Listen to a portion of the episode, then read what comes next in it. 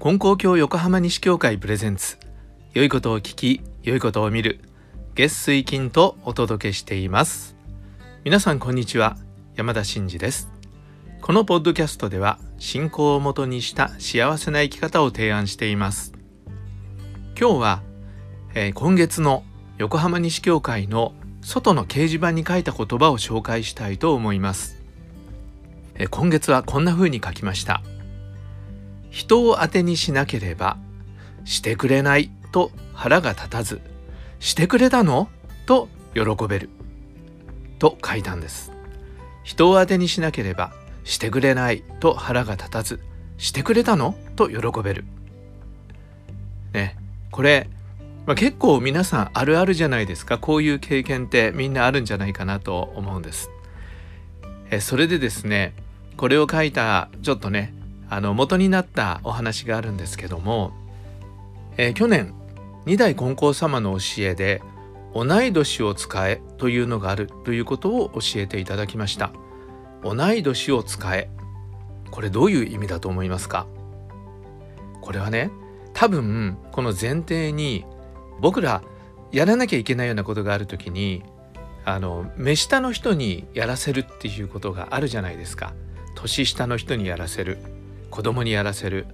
ね、弟とか妹にやらせる。後輩にやらせるっていうように、えー、大体そういうふうに年下の人にやらせようとするそういうことがあるからそうじゃなくって同い年を使え。同い年っていうのは自分のことっていう意味なんですね。だから人にやらせるんじゃなくて自分でやりなさいという意味です。同い年を使え。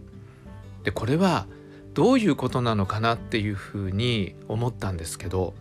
それは人を当てにしないっていうことだと思ったんですね。人を当てにしないっていうのはどういうことかっていうと実はね人を当てにするっていうのはあの自分が苦しくなることだっていうことがねあると思うんですよね。皆さんどうですか？人を当てにしてねやってもらえればいいんだけど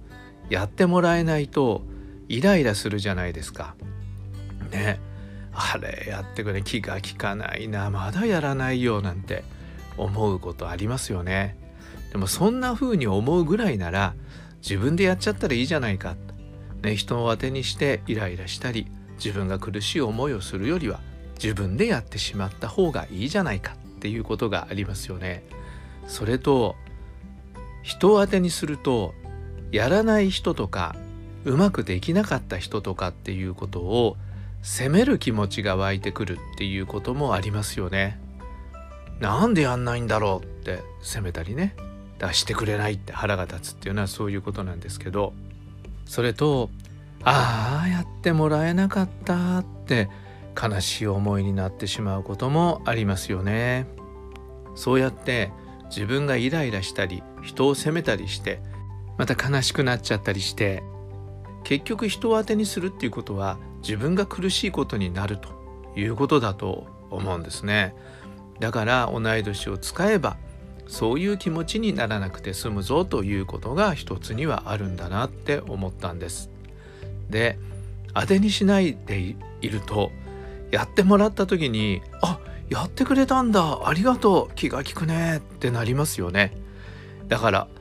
それはね喜びにつながるっていうことがあるということを思うんですね。とはいえ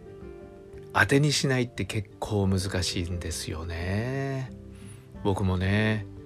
ね奥さんが「あごれやってくれればいいのにな」と思ったり子供がねこのぐらいのことやってくれりゃいいのにっていうそういう気持ちをもうしょっちゅうこうね感じますね。それで結局自分が苦しくなるっていうことなんですがじゃあ人を当てにしないっていうのはどういうふうにしたらできるのかなっていうことを2つ紹介したいと思います。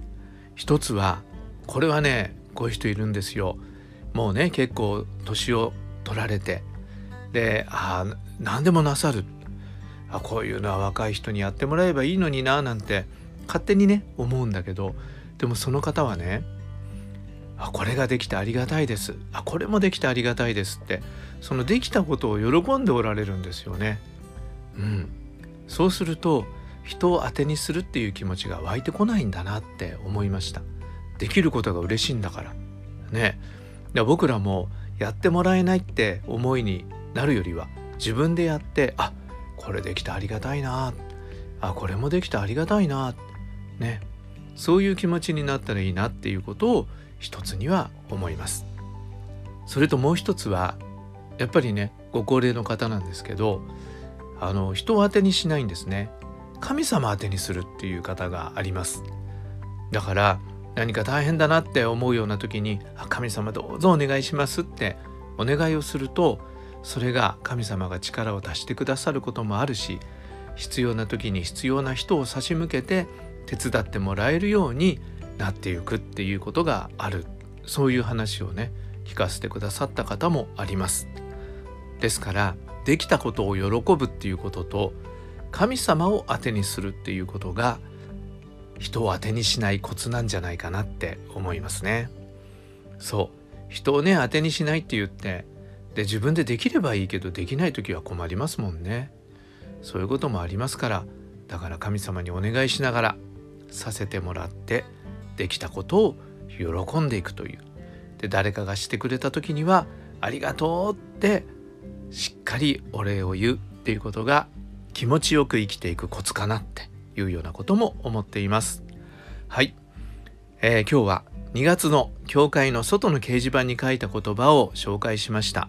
人を当てにしなければしてくれないと腹が立たずしてくれたの？と喜べるという言葉です。ぜひね人を当てにしないっていうようなことで皆さんの体験談があったらぜひ聞かせてください。